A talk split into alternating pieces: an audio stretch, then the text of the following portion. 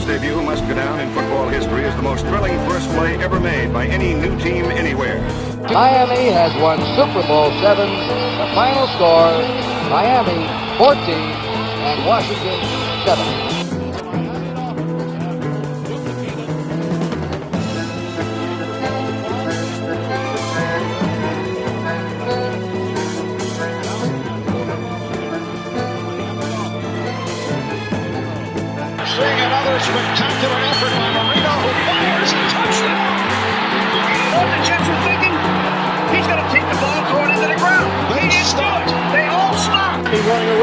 Oh, look out!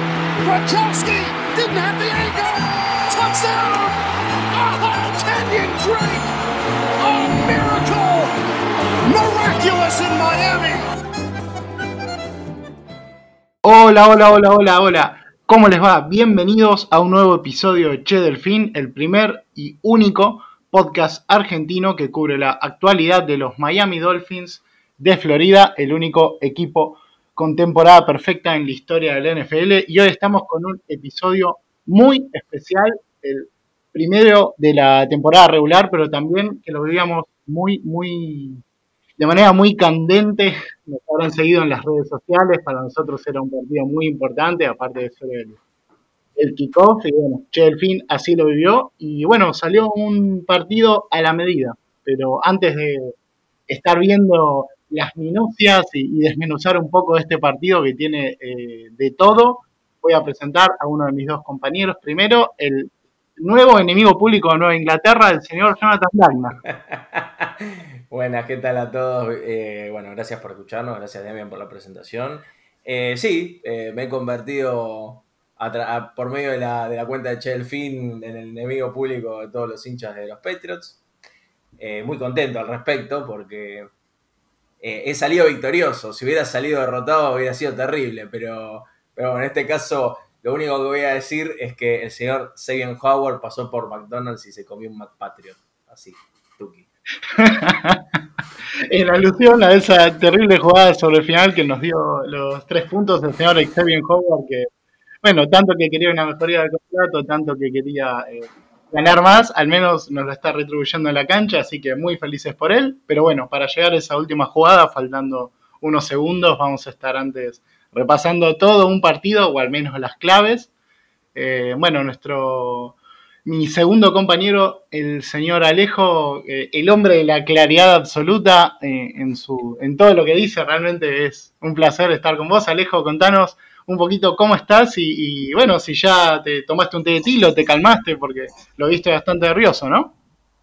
Eh, sí, este, totalmente. Al final ya está casi temblando, diría. Pero este primer Victory Monday, señores, este, siempre es una, una causa de alegría. Me fui a dormir ayer contento, hoy me levanté el lunes contento. Este, uno se empieza a escuchar los podcasts, leer Twitter, ya empieza con otra cara. La verdad que, este, nada, es, es, una, es una liga que, que jugás 17 partidos, entonces cada uno vale y muchísimo. Y ni hablar si estás yendo a, visitar un rival de división de visitante y New England, semana 1, le ganaste feo, pero le ganaste, así que este, felicidad absoluta, por lo menos de este lado, eh, en un partido del que vamos a estar hablando, cuáles fueron las claves, eh, en lo que hay mucho para mejorar, pero eh, obviamente es mucho más fácil empezar a construir desde una victoria que desde una derrota, y creo que los problemas que tuvo Miami se pueden trabajar, creo que no hay nada que diga, uy, acá tenemos un hueco, tenemos un problemón, que vamos a tener problemas a solucionar, todo lo contrario, confío que, que, el coaching eh, con el transcurso de las semanas va a ir mejorando, va a ir corrigiendo y va a ir ajustando el plan de juego a cada uno de los partidos. Recordemos que cada partido es distinto, este, cada rival juega de otra manera, así que yo creo que vamos a ir ajustando y vamos a ir mejorando y, viendo una mejor performance, sobre todo de la ofensiva, ¿no? que quizás fue el punto un poquitito más flojo. La defensa eh, estuvo a mi gusto bastante bien. Muy oportunista, se dio yardas, pero estuvo bien. Pero esto ya vamos a entrar en detalle después. Excelente, Alejo, sí, coincido, coincido, sin dudas. Miami se lo vio por ahí eh, resolutivo en los momentos clave. Eh, es un equipo eh, que, bueno, a ver, solo comparar este debut con el debut de la temporada pasada ya te tenés que ir una sonrisa. Si encima le ganás al rival eh, divisional, al que más encarnizado estamos últimamente con ellos, y los otros dos rivales también pierden, yo creo que así me digan que ganamos 2 a 0 con un safety nada más y terminó el partido, yo voy a estar contento. Aparte, este es un podcast partidario de los Dolphins, así que solo podemos ponernos contentos. Antes de analizar, bueno, tenemos los puntitos a casa, adentro, chau. Eh, pero sí es cierto algo que mencionabas con respecto a la ofensiva, que a Miami se lo vio muy bien en la zona roja, resolvió, pudo concretar. No así a los Patriotas, Johnny, ¿qué, opinas de esto? Sí, eh, sí, es verdad lo que decís, un poco lo que hablábamos con, entre los tres antes de, ponernos a grabar este episodio. Creo que una de las cosas fundamentales fue, como bien mencionás, la diferencia entre esto. Me parece que el hecho de que eh, Nueva Inglaterra no haya podido convertir de a 7 y sí a 3, que habla también un poco de la ineficacia de esta ofensiva en formación de Patriots y la ya consolidada defensiva de Miami, que a mi criterio no fue el mejor partido que tuvo, más allá de estos puntos altos, fue uno de, de, los factores claves para que este partido cayera del lado de Miami en este caso. Como bien mencionaste, eh, hay un, me parece que la vibra que te da ganar un partido, a mí por ejemplo me llamó, me llamó la atención y no lo, no lo pensé hasta que terminó, más allá de que yo soy un poco exigente y me hubiera gustado que Miami juegue mejor. Tua ganó en Foxboro con gente después de toda la temporada pasada de la NFL. Eh, Tua, en el caso de Tua como cuerda de Miami, no había jugado contra, o sea, con público. Es la. A ver, Brian Flores tiene un récord positivo sobre Bill Belichick, una cosa que no puedo creer. Y Tua tiene un récord positivo en contra de Bill Belichick. O sea, el monstruo no se comió al pobre niño. Entonces, hay muchas cosas para festejar. Por supuesto, me agarro de lo que dijo Alejo muchas más cosas para corregir que ahora vamos a estar desmenuzando, ¿no? Pero vamos a ver cómo, cómo, encara, cómo se encara esta semana. Me parece que lo que se viene es un desafío lindo para poder mantener otra W. Tengamos presente que es nuestro primer partido en casa con público. Ojalá que la gente pueda acompañar en la cancha. Recordemos que también va a haber un, un, Appreciation Day, un día de apreciación para el señor Don Shula, que lo van a estar haciendo en la cancha, por lo cual me parece que eso también es un aliciente como para que la gente se pueda juntar y apoyar al equipo que francamente en año 3, nada, una victoria con los Patriots, eh, para arrancar, vamos arriba, hasta el final, ¿no? Para, para, vos me estás diciendo que hay más partidos que no se termina ahora, que ya no ganamos el Bowl, no somos los campeones. Uy, para, para, ¿sabés lo que hubiera sido ganar un Super Bowl 17 a 16 en cancha de los Patriots contra los Patriots? Me, me paso por el los seis anillos que tienen, a Tom Brady, a Belichick, a Edelman, Gronkowski, me los paso a todos por el... Ya está. Porque como habrás, como habrás visto, el, único, eh, la única carta que tienen los Patriots es, no, porque ustedes ganaron los Super Bowl cuando era todo en blanco y negro. Cuando ganan un partido, lo único que ganan es festejar Miami Miracle. Primero tenemos eh, récord positivo en mano a mano. En este caso se amplió a 58 a 54 y los últimos partidos no nos ganan. O sea, son mejores y no nos ganan. Así que deben tener debe estar con la vena así de grande, mientras Alejo me, hace, me asiente, ¿no? Del otro lado. Vos, Alejo, ¿cómo ves toda esta, esta suerte de, no, vamos a decir de fanfarria, ¿no? Porque es más que números, pero me parece que en algún punto tienen que terminar pesando. No, sí, totalmente. Este, la verdad es que Miami ha sido siempre eh, en la hegemonía que fueron los Patriots los últimos 20 años, siempre Miami fue el, el hueso duro de rodar para ellos. Siempre les costó, sobre todo cuando tuvieron que viajar al sur de la Florida que siempre tuvieron problemas, es uno de los grandes rivales divisionales. A mi gusto, yo odio a los Jets. Odio, los odio, los odié, los voy a odiar hasta el día que me muera, que para mí son el rival número uno a vencer, y después están los Bills y los Patriots, a los que les tengo bastante bronca, este, pero bueno, sí, obvio, rival divisional siempre complicado. Recordemos que en 2019 ese equipo de Miami que venía en una reconstrucción, algunos decían tanking, le termina ganando el último partido en la semana 17 en Nueva Inglaterra, lo termina mandando al wildcard en vez de tener el primer bye en playoff y pierde con Tennessee. Así que últimos segundos, touchdown de Gesicki haciéndole así, digo, el gestito de silencio, la enfermera del silencio este, a, todo Foxboro. 2020, eh, bueno, se repartieron uno y uno, ya habíamos hablado. Después Miami ganó en casa con, con Tua y ahora arrancamos arriba. Así que te diría que de los últimos cuatro partidos estamos 3 y 1 arriba. Así que este, encontrando buen éxito realmente Miami frente, frente a los Patriots, que de vuelta, después de la salida de Tom Brady, no han sido los mismos, pero aún así en 2019 le ganaron a, los Patriots de Tom Brady en su último partido en casa, el partido de temporada regular. Bueno, a ver, entonces, hablamos de Una victoria muy importante, hablamos de que estamos muy contentos, sin embargo, hablábamos también afuera de cámara y me salgo un segundito off topic de que había cierto pesimismo con, con cómo jugó el equipo, pesimismo que bueno, no, no compartíamos nosotros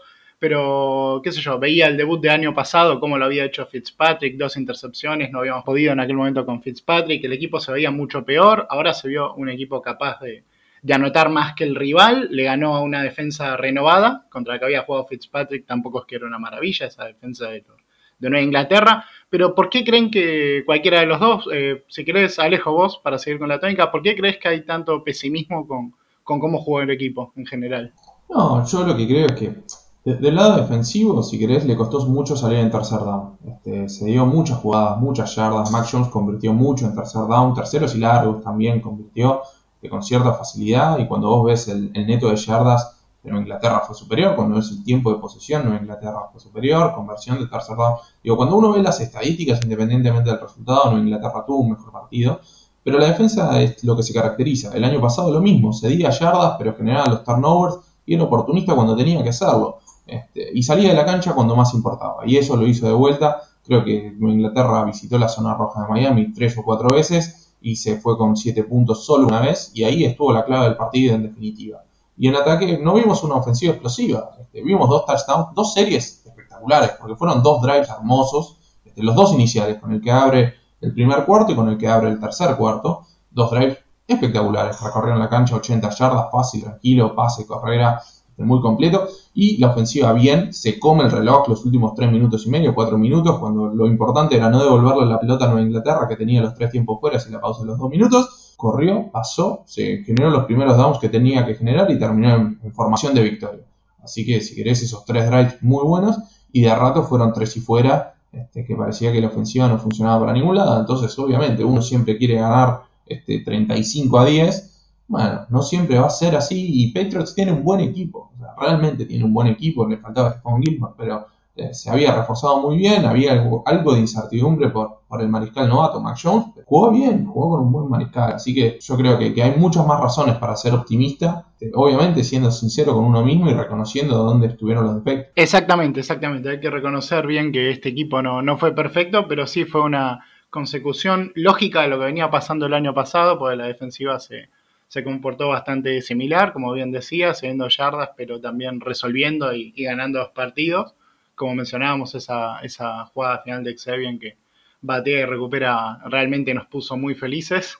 Así que, bueno, Johnny, eh, con respecto a Nueva Inglaterra, yo lo, que notábamos que también hablábamos es que fue un equipo indisciplinado y que terminó pagando esa, esa falencia, ¿no? De ser indisciplinado. ¿Qué, qué, qué impresión te dio eh, Nueva Inglaterra en general o qué, qué podrías decirnos? No, interesante destacar con lo que vos mencionás el hecho de que, y que lo hemos hablado con Alejo también, que estos partidos respecto a lo que es faltas o yardas cedidas. Cuando era Miami contra Nueva Inglaterra, era Miami el que siempre salía de perder. Llama mucho la atención que Nueva Inglaterra haya cedido tantas yardas por faltas. Creo que fueron 8 eh, faltas para 89 yardas, que me parece una guasada. Claramente ahí también fue otro punto importante donde Miami pudo sacar rédito, porque eh, como bien mencionó Alejo, eh, el, eh, el, movimiento o el momento o como movía, iba moviendo las cadenas Mac Jones, sobre todo en los, en los últimos dos cuartos, fue, fue cortado por esas, por esas faltas que a Miami le dieron cierto alivio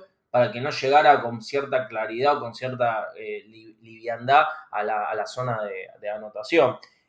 a mí me gustó que Miami no haya cometido faltas hasta el tercer cuarto. Eso habla bien de dentro de todo de lo, que es la, bueno, eh, en el caso estoy hablando particularmente de la defensiva, eso me gustó, me gustó que haya sido bastante disciplinada, no me gustó la actuación de los cornerbacks, sobre todo al, bueno, en el final sí, porque Sabian Howard es parte de, ese, de esa troupe, por decir, y fue el que, que, le dio la victoria a Miami, pero los pases profundos no salen, no, Howard no salió en las fotos, no, los cornerbacks no aparecieron en, las jugadas de pases largos. Me, tomo de las palabras de Alejo para mencionar sí eh, los, los primeros dos drives de la ofensiva en primer y tercer cuarto, que la verdad, cuando vi la primera la serie de jugadas de Miami, cómo llegó al touchdown, decís, che, bueno, esta ofensiva, la puta madre, o sea, cambió de buenas a primeras y después entró en una nebulosa que no podían pasar ni dos pases seguidos.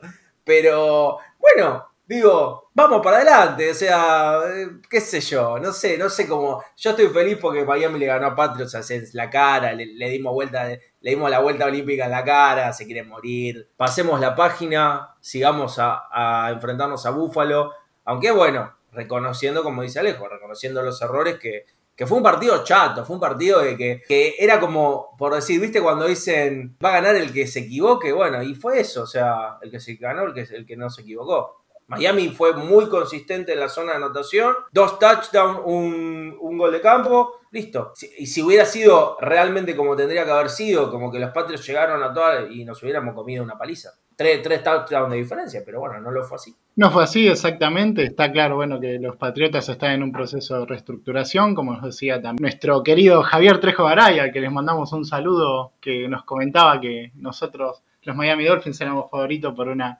pequeña diferencia. Y bueno, mientras los Patriotas acomodaban esas fichas, sin embargo me quedo con las palabras que me decía Javier de que para él Bill Belichick era eh, el mejor entrenador de la historia de la NFL.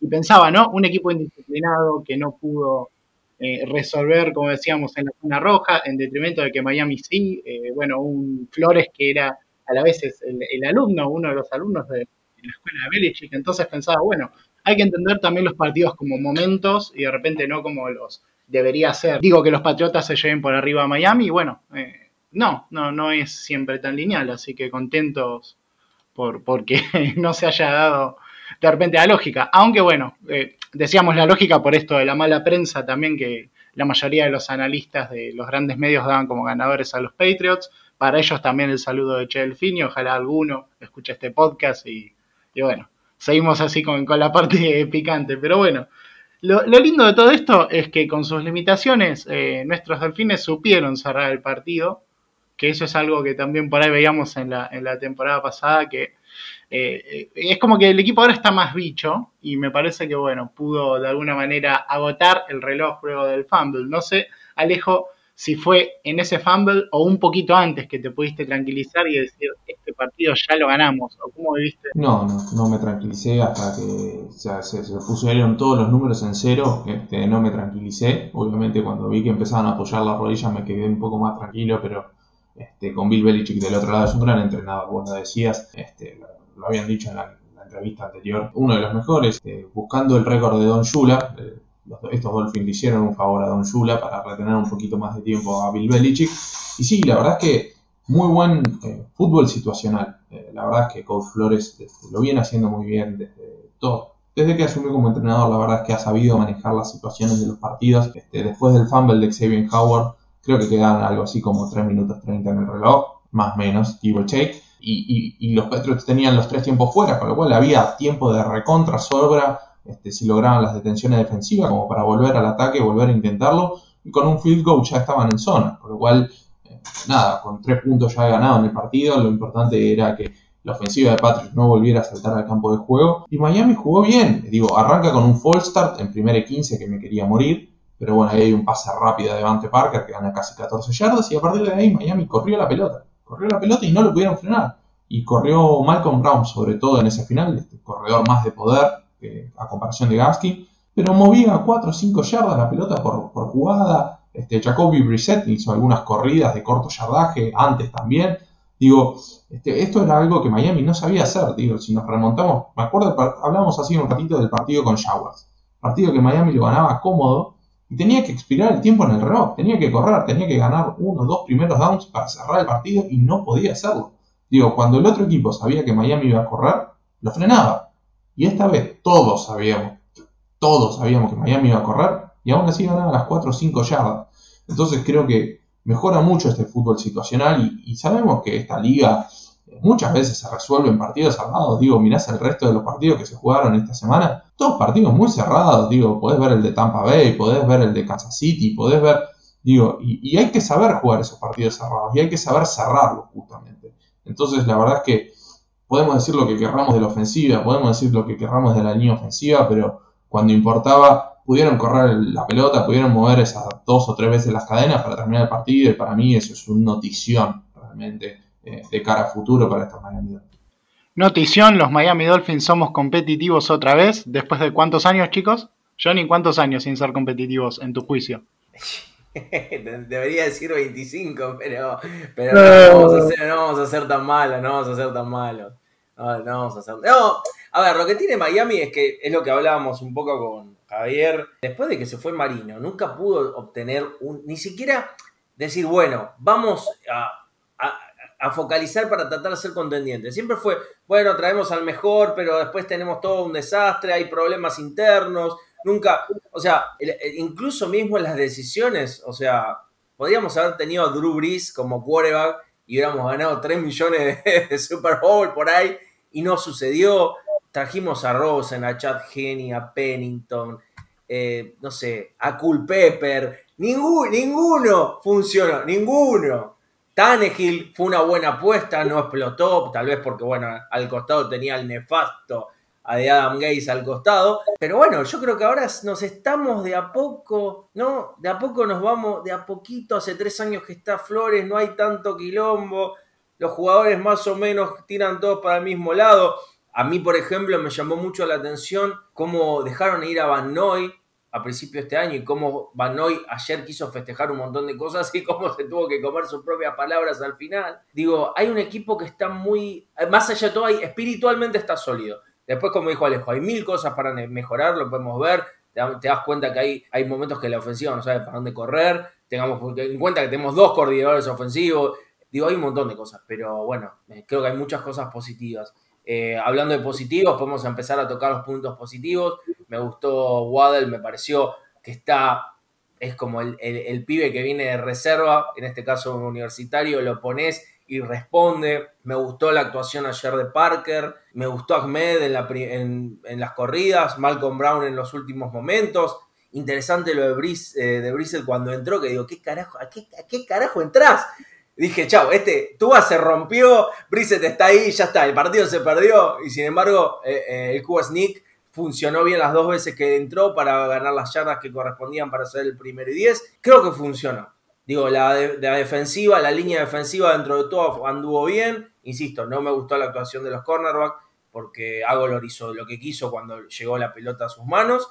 No sé, eh, fue malo, no tan malo, fue bueno pero no muy bueno. Creo que esa sería mi, mi, como que mi, conclusión. ¿Vos cómo lo ves, Alejo? No, sí, creo que, lo malo lo dijimos. Este, creo que lo bueno, este, yo vi muy bien a la línea defensiva. Hablábamos del ataque por carrera, que más allá de alguna jugada explosiva de Damon Harris que consigue esas 35 yardas, creo que en el primera carrera del partido, este, la verdad que la defensa de Miami controló bastante bien. Hubo, y, eso que se rompió Rayquan Davis en, al, quinto snap, que es nuestro no tackle titular y que es clave contra la carrera. Aún así supo suplir este buen partido de Christian Wilkins, Zach Sealer, eh, Adam Butler. Eh, la verdad que eh, muy buen partido de Manuel Ocua. A mi gusto, batea un par de pelotas, generando presión de forma consistente. Jalen Phillips lo vi bastante bien. Si bien no aparece mucho en el box score, este, tuvo un buen partido. Y creo que Vos decías de, los corners, a Xavier Howard no le tiraron un pase en contra. O sea, no, no apareció en la foto, pero porque nadie quiso que saliera en la foto, porque si salía en una foto iba a tener la pelota en las manos. Este, y después que jugó mucho Miami en zona, no jugó tanto a presionar, no jugó tanto hombre a hombre, jugó más en zona y, apostó a, que no le hicieran jugadas grandes. Entonces creo que ese estilo de juego en definitiva hace que le conviertan algunas, algunas yardas. Vamos a tener que tener cuidado, con Josh Allen no es lo mismo, Josh Allen además tiene las piernas para mover las cadenas Sabemos que Mac Jones no puede correr, eh, entonces este, esa, parte del juego ofensivo estaba limitado. Va a haber que hacer algunos ajustes, pero yo esperaría ver mucha más presión hombre a hombre, mano a mano. De muy buen partido de, Jason McCourty como free safety, la verdad que fue un partido espectacular, mucho mejor de lo que yo hubiera esperado. Jevon Holland, este, veía que fue el rookie mejor con mejor este, puntaje según PFF, así que una buena noticia, jugó un pocos snaps, unos 20-25 snaps, pero tuvo un buen partido. Y el ataque, creo que el interior de la línea ofensiva está bien. Eh, creo que tenemos una buena, no sé si bueno, sólido. Diría este, un sólido interior de la línea. Eh, los tackles, Liam Eikenberg, lo hablábamos antes del capítulo este, tuvo algunos snaps malos, pero en línea general creo que jugó bien. Jesse Davis fue el que más problemas generó a mi gusto.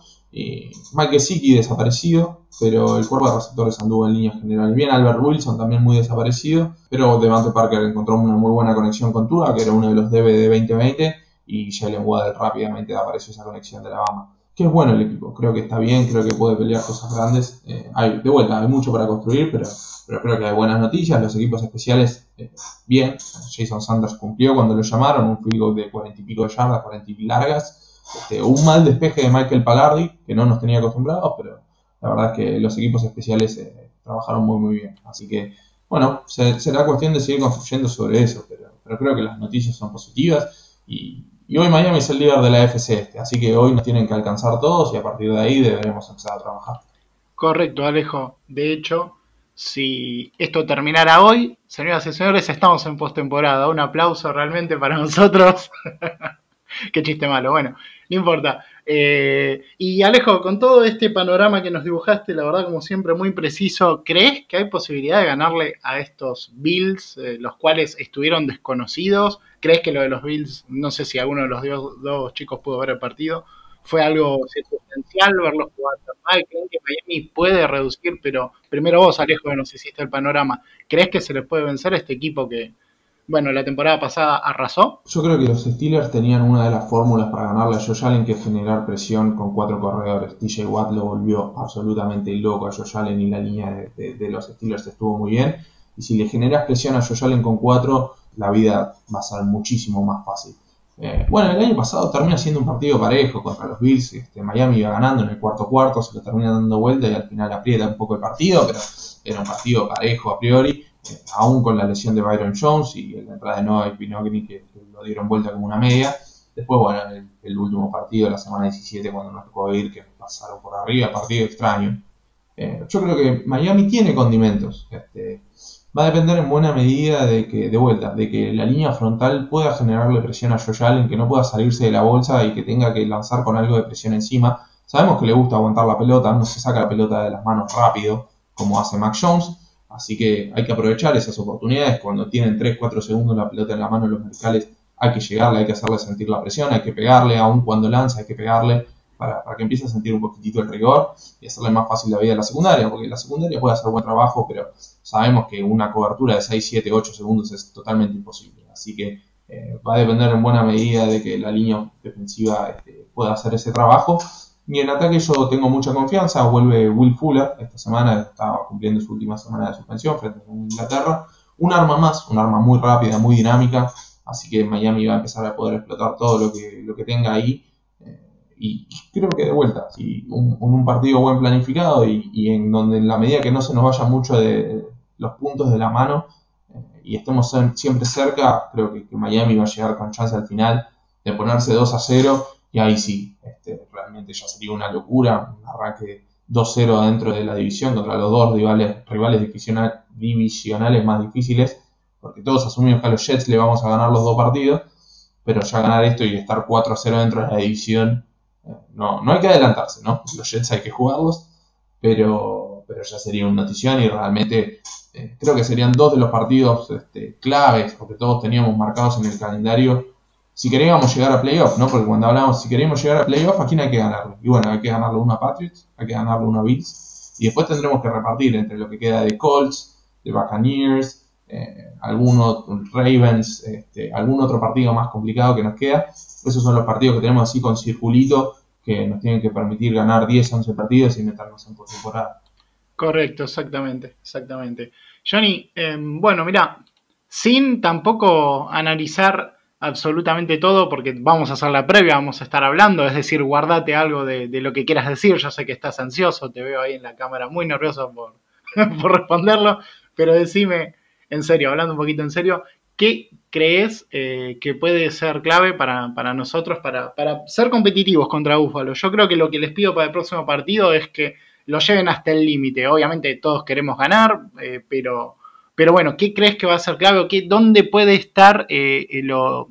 Alejo ya analizó mucho eh, cómo habría que parar a Josh Allen. En ofensiva, ¿qué combinaciones esperas ver? ¿Qué crees que sea preponderante? ¿O cómo crees que podemos lograr de alguna forma ser competitivos hasta el final, sobre todo en el apartado ofensivo? Mira, es una buena pregunta. O sea, si lo tengo que decir yo, y bueno, por supuesto que, quiero que me vacapé mi, acá mi coequiper Alejo para, para, para ver si hay cualquier cosa o en su efecto para, para apoyar a mi, mi idea.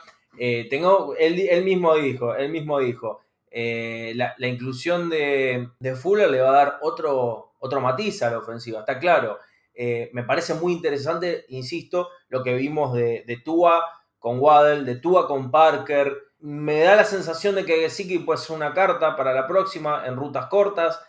No sé exactamente, siendo completamente honesto, porque soy más fan que, que vamos a decir, es que analista, no trabajo para ESPN, para NFL Network ni para nada, por lo cual no me pongo a ver puntualmente cada partido y cómo juega cada equipo, pero me parece que en la mano de Tua puede estar mucho de lo que puede ser el partido. Me, sorprendió para bien los pases largos que tuvo contra los Patriots. Eh, me da la sensación de que eso se puede explotar mucho más. Vamos a ver cómo, cómo se desarrolla y me parece que un poco más de preponderancia al juego terrestre. Pero yo mmm, diría, vuelvo a lo mismo. Vamos a ver cómo Fuller ensancha la ofensiva eh, y ya no es lo mismo tener dos amenazas como si fueran Waddle y Parker, que ahora tener una más que es encima rápido. Después, nada, que la, que la defensiva pueda volver a, a, estar de un medio para arriba, qué sé yo.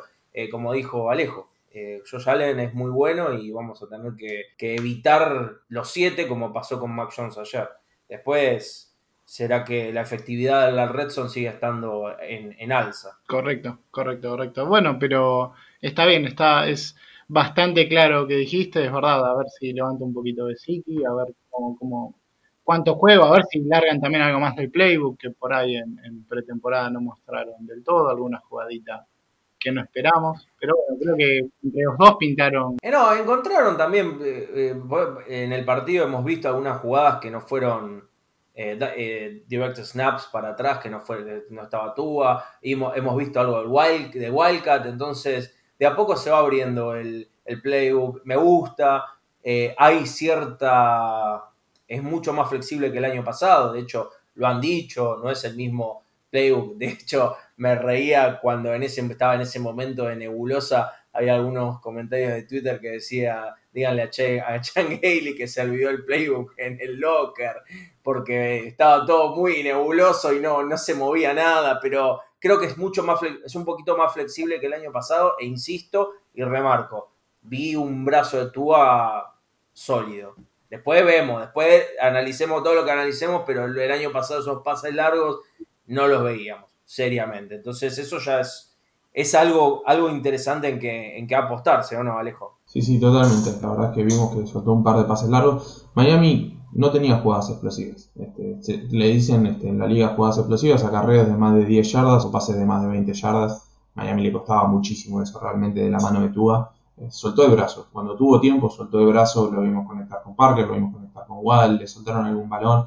Una pelota que le tira a Albert Wilson. Podría haber ido un poquito más larga, se la cortan justo, pero la verdad es que sería un pase de touchdown y hubiera sido hermoso. Este, linda pelota, linda colocación, quizás un poquito más este, sobre el pilón eh, de atrás, pero bueno, la verdad que era un lindo pase. Y, y bueno, yo creo que va a tener más tiempo. Eh, creo que, un poco la amenaza para, hablando de la ofensiva, ¿no? Hablaba de la defensiva antes, hablando de la ofensiva, este, el pass rush de, de, los Bills no es el mismo que el que tiene eh, Nueva Inglaterra cuando vos ves los pass rushers Mario Edison, AJ Epinesa, Greg Rousseau, muchos picks bastante jóvenes, no le han terminado de funcionar. Ed Oliver está por ahí. El pass rush no es lo mismo, la línea ofensiva debería poder aguantar mejor. La secundaria es este, al mismo nivel de Patriots o mejor, porque la verdad es que tiene uno de los mejores tandems de safety hoy en Hyde. Y obviamente Trey Davis White es un gran, gran, gran, gran corner. Quizás la posición de slot y el otro corner eh, es donde Miami deberá buscar, aprovechar. Eh, recordemos que Buffalo juega mucho cover 3 en zona Así que deberemos buscar las zonas blandas este, donde no haya jugadores tan explosivos. Y bueno, tiene una dupla de linebackers a la que es difícil correrles porque ahora se me fue el nombre, uno es Matt Milano y el otro es Jermaine Edmonds. Así que eh, nada, creo que, que Tua va a tener en su brazo buena parte de, la victoria porque debería tener tiempo, debería tener tiempo y debería tener todas sus armas a disposición. Eh, creo que si eh, Mike sí quisiera renovar un contrato, lo hace jugando frente a los Bills porque siempre los vuelve locos. Este, históricamente, creo que los últimos 3-4 partidos de Mike Gesicki tuvo tremendos partidos frente a los Bills. Ojalá, ojalá sea cuando veamos a Waddle, veamos a Fuller, veamos a Gesicki, a Devante Parker y las armas complementarias, como pueden ser McCollins, Jaquim Grant, Albert Wilson. Están los condimentos. Los condimentos para ganar los tenemos. Este, será cuestión de hacer una buena ejecución, jugar fútbol disciplinado. Nada, encontrar esos momentos explosivos, que, que, la, que la defensa sea sea oportunista cuando corresponde.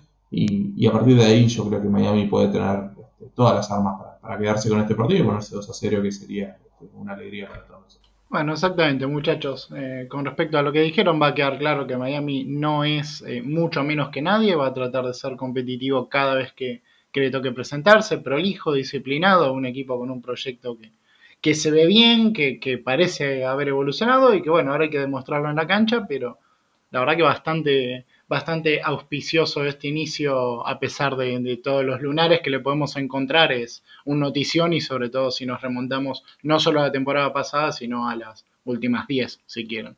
Pero bueno, lo cierto es que este podcast está llegando al final. Recordarles que mm, esta semana vamos a estar subiendo lo que es la previa del segundo partido contra los Bills. Como dijimos, no sé si otra final del mundo, pero casi muy importante, rival divisional, puede ser eh, de, lo más eh, estresante el partido. Recordamos, eh, bueno, el mariscal de campo de ellos, Josh Allen, suele volvernos locos, así que va a ser un lindo partido. Vamos a estar analizando las claves, nos va a tocar investigar y a ustedes les va a tocar quedarse pendientes a lo que va a ser nuestro segundo episodio.